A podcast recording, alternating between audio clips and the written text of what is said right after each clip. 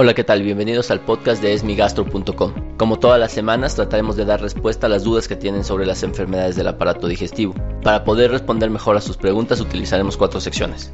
La primera de ellas es historias del consultorio. Esto es cosas que en el día a día en la atención de los pacientes observamos y de las cuales podemos aprender todos. La segunda sección es consultas virtuales. Aquí a través de nuestro canal en YouTube, a través de nuestra página www.esmigastro.com, a través de nuestra cuenta de Twitter o de Instagram, se pueden comunicar conmigo y enviarme sus dudas que tienen sobre las enfermedades del aparato digestivo y trataremos de dar respuesta a cada una de ellas. Posteriormente, en la sección de noticias de esmigastro.com, sitio que los invito a revisar, es muy sencillo, solo tienen que entrar a www.esmigastro.com o en la tienda de aplicaciones de Google, descargar la aplicación Esmigastro que es completamente gratuita y les van a llegar todos los contenidos que producimos para ustedes. Pues bueno, una de las funciones de nuestro sitio es tratar de darles la mejor información disponible, la mejor información científica. Usualmente esta se encuentra en las revistas dirigidas a los médicos. Entonces lo que hago es tratar de interpretar los datos que ahí vienen para hacerlos útiles hacia ustedes. Entonces bueno, en la sección de noticias de esmigastro.com discutiremos acerca de una de las noticias que publicamos en las últimas semanas. Y finalmente la sección de mito realidad. Aquí lo que hacemos es tomar en cuenta aquellas creencias que tenemos sobre las cosas buenas o malas de nuestro aparato digestivo y tratar de desmitificarlas. Así que sin más les doy la bienvenida al podcast de esmigastro.com. Bien, en la sección de consultas virtuales me gustaría comentar un caso que creo que es muy importante ejemplificar se trataba de una paciente que ya tenía varios días con dolor en la parte superior derecha del abdomen, que se inició después de comer alimentos copiosos, particularmente grasosos, que se acompañó de náusea y vómito y que a pesar del uso de analgésicos presentaba el dolor. A la exploración física ella igual tenía mucho dolor en la parte superior derecha del abdomen.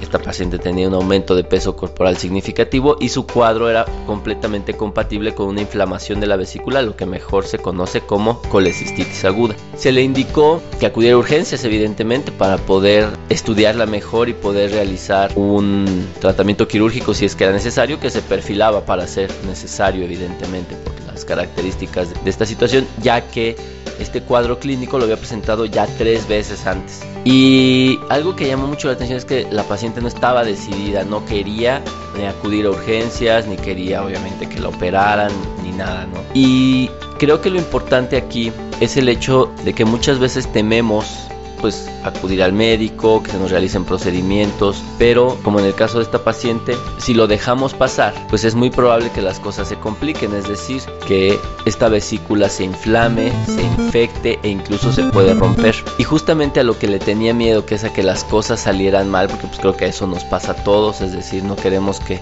nos sometan a procedimientos que pueden comprometer nuestra salud o nuestra vida. El retrasar el manejo sí que puede empeorar las cosas porque entonces lo que ocurre es que en lugar de estudiar o intervenir a un paciente en condiciones mucho más estables, mucho más tranquilas, pues lo que hacemos es tener que actuar de urgencia, de emergencia, sin las evaluaciones más adecuadas en tiempo y forma. No es que no se vayan a realizar, pero pues no es lo mismo tener que evaluar y poner en condiciones a un paciente que viene con una urgencia abdominal, con una ruptura de la vesícula, a un paciente que viene en una fase tranquila, con un poco de dolor, que nos da perfectamente bien tiempo a mejorar su situación. Y entonces, bueno, a lo que quiero llegar es que es más grave diferir las cosas cuando hablamos de salud que tomar el toro por los cuernos y tomar decisiones cuando es mejor, cuando es de manera temprana, cuando probablemente nos va a ir mucho, mucho, mucho mejor.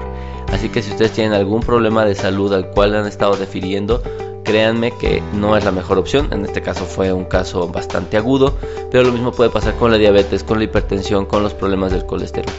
Por el miedo podemos estarlos difiriendo y únicamente lo que va a ocurrir es que estamos creando una bomba de tiempo que después va a ser mucho más difícil de controlar. Bien, en la sección de consultas virtuales, esta semana publicamos una infografía sobre los probióticos y los prebióticos. Si se la perdieron, los invito a que entren a nuestra página www.esmigastro.com y ahí van a encontrar una infografía sobre prebióticos o en nuestra página de Facebook www.facebook.com diagonalesmigastro y ahí van a encontrar una infografía sobre los prebióticos y los probióticos. Entonces, una de las personas que sigue nuestra página nos preguntaba si entonces se tienen que consumir los dos, los probióticos y los prebióticos. Creo que lo primero, el objetivo primario de esta infografía o de definir que son probióticos y prebióticos es que los pacientes puedan procurar alimentos que caigan dentro de este grupo que podemos llamar suplementos nutricionales o alimentos porque la verdad es que son parte o pueden ser parte de nuestra dieta. Es decir hay algunos microorganismos como el yogurt artesanal que puede considerarse propiamente un probiótico algunos alimentos que pueden considerarse propiamente prebióticos y creo que lo correcto es tratar de favorecer el consumo de estos ya que tienen bastantes beneficios no solo en el aparato digestivo sino incluso en todo nuestro cuerpo. Y evidentemente puede ser muy útil en algunas condiciones en algunas enfermedades en donde sí vale la pena consumir adicionalmente a nuestra alimentación este tipo de sustancias o de suplementos. E incluso voy a aprovechar porque en esa misma publicación alguien preguntaba si era bueno consumir probióticos y prebióticos después de un tratamiento con interferón y ribavirina, que este es un medicamento que se utiliza para tratar la hepatitis C, un medicamento viejo ya, por cierto porque ya hay nuevos medicamentos, pero bueno, el caso es que la pregunta era si después de este tratamiento valía la pena utilizar probióticos y prebióticos y la respuesta es que propiamente o no hay una indicación clara de que esto vaya a mejorar algo. ¿Por qué? Porque obviamente el, tratamiento antiviral tiene muchos efectos, por ejemplo, caída de pelo, cansancio, reducción de peso, alteraciones en algunas pruebas de sangre, etcétera, que probablemente los prebióticos y los probióticos no mejoren. Así que hay enfermedades en donde sí definitivamente el uso de probióticos está mucho más indicado, por ejemplo, para prevenir la diarrea asociada a antibióticos, en los casos de Clostridium difficile, en personas con intestino irritable, etcétera. Hay muchísimas eh, indicaciones, pero parece ser que en el caso de la hepatitis C y particularmente en el tratamiento de la hepatitis C no es la mejor opción. Así que bueno, la idea al final es que sí, sí es bueno consumir ambos, si es preferentemente de manera natural a través de una dieta, esto estaría todavía mucho mejor. Bien, en la sección de noticias de esmigastro.com voy a tocar un tema que seguramente es bastante útil ya que en breve se acerca el periodo vacacional. Y quiero leer una noticia que comenté en las vacaciones pasadas que fue en diciembre pero que creo que es bastante útil. Y esto es un estudio en el que se analizaron personas que tienen ataques de pánico. Y muchos se preguntarán cuál es el sentido de hablar del ataque de pánico y las vacaciones. Pues resulta que se observa una mayor presentación de ataques de pánico en los periodos de días festivos, es decir, durante periodos vacacionales o fiestas nacionales o de algún otro tipo. Se observó también que las mujeres son más propensas a los ataques de pánico, particularmente en días festivos. Y esto puede ocasionar que una de cada cuatro personas tengan que acudir al hospital por un ataque de pánico los cuales se pueden caracterizar por molestia o dolor en el tórax, por mareo, sensación de desmayo, por el miedo a morir o a perder el control, sensación de asfixia, puede haber muchas náuseas y malestar estomacal, hormigueo de las manos, palpitaciones aumentadas, dificultad para respirar o temblor. Esto es importante porque muchas veces el cuerpo reacciona de manera distinta a los cambios en su entorno y entonces si bien las vacaciones suelen ser un periodo en el que estamos muy cómodos, nos la pasamos bien y todo, no es tan raro que en personas susceptibles se presenten estas crisis de pánico durante las vacaciones. Así que si ya se conocen o ya conocen que alguien con quien van a vacacionar tiene ataques de pánico, pues váyanse preparados, estén tranquilos. Si está recibiendo algún tipo de terapia, pues sería bueno que la mantenga ya que la noticia justamente lo que indica es que se incrementa el riesgo de presentar ataques de pánico durante las vacaciones o días festivos. Así que cuidado, pásensela bien, pero tengan las precauciones necesarias si es que ya se conocen con esto o si es la primera vez que ocurre, pues bueno, tratar de mantener la calma, acudir a un servicio médico y el objetivo es que su salud se mantenga estable y que puedan disfrutar estos días de vacaciones que se acercan. Pues bien, en la sección de mito o realidad, hoy hablaremos acerca de algo que genera muchas preguntas en el consultorio, particularmente en personas con gastritis, con reflujo, con úlcera gástrica o úlcera duodenal.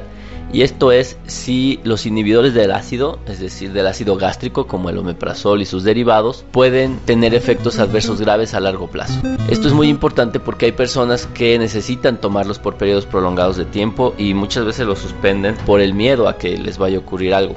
Lo primero que hay que saber es que estos medicamentos, los inhibidores de bomba de protón, son una familia de medicamentos que están evolucionando constantemente. Probablemente el más viejo de todos sea el omeprazol, que ya tiene bastantes décadas en el mercado y ha sido bastante estudiado.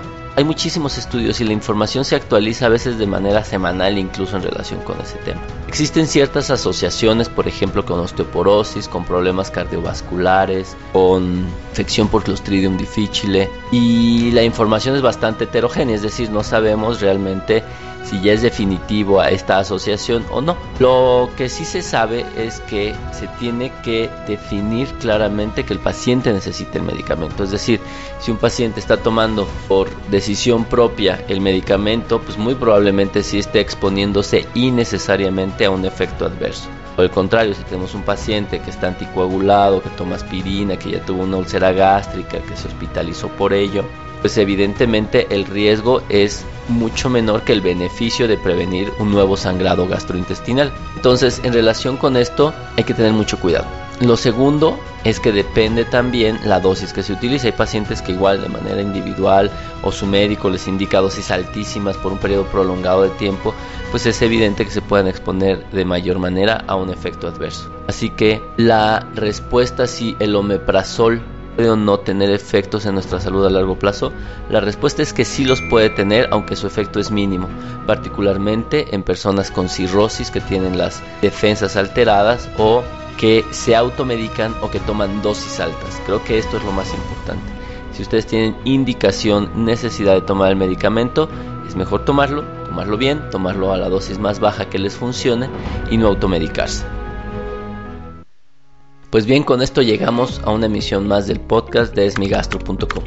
Les agradezco que hayan escuchado nuestro podcast, que lo recomienden, que lo comenten y si les interesa recibir esta información de manera constante y no estarse preocupando por si aparece o no aparece cada semana, simplemente si tienen un dispositivo de la marca Apple, busquen en la sección de podcast, escriban esmigastro y pueden suscribirse y descargar automáticamente estos episodios cada vez que salgan. También los invito a que comenten si tienen alguna duda, ya conocen nuestras redes sociales, nuestro sitio www.esmigastro.com, nuestra página en Facebook y finalmente que si ustedes conocen a alguien que necesite información sobre las enfermedades del aparato digestivo, lo dirijan a nuestras páginas, a nuestras redes sociales para que nos envíen sus dudas, para que revisen la información que ya hemos desarrollado y seguramente encontrarán algo que les será de utilidad.